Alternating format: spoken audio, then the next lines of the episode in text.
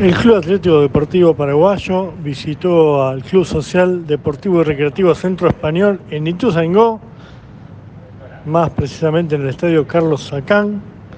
Y bueno, estrenó el liderazgo y ello no le pesó, es lo más importante. Tras un primer tiempo donde el conjunto de Aedo se plantó a por lo suyo, el tricolor fue paciente y con sus ya aprendidas herramientas hizo lo suyo. La verdad que la expulsión de Darwin Palacios, quien pasó de héroe a villano con respecto al último partido del gallego, eh, condicionó a su equipo y habilitó la embestida triunfante del guaraní, sobre todo en la segunda etapa. Otra vez el mitaí dorado, Matías Verdún, ingresando desde el banco, marcó el rumbo con el primer gol.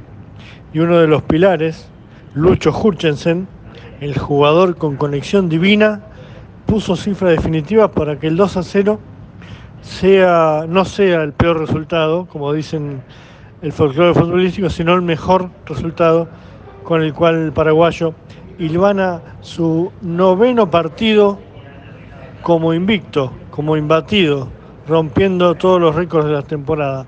Por otra parte, Gabriel Ratalín eh, puso una cerrajería en el arco, apoyado en su defensa, y ya sostiene 628 minutos con la valla invicta. La verdad que una cifra inquietante, la del arquero guaraní, que hay que pedir autorización especial para hacer un gol, según nos indicaba el departamento de vallas invictas. En fin, esto fue lo que sucedió en lo particular el domingo en Ituzaingó y ahora será turno de que el lunes reciba Paraguayo a Defensores de Cambaceres, excelente partido a priori, el lunes en Villegas. Desde la formación puedo advertirles que seguramente se está evaluando un cambio en defensa, por el lateral, supongo, y otro en ataque. Veremos si Fabián Cabello apuesta a ello o confirma el mismo 11 titular por segunda vez consecutiva.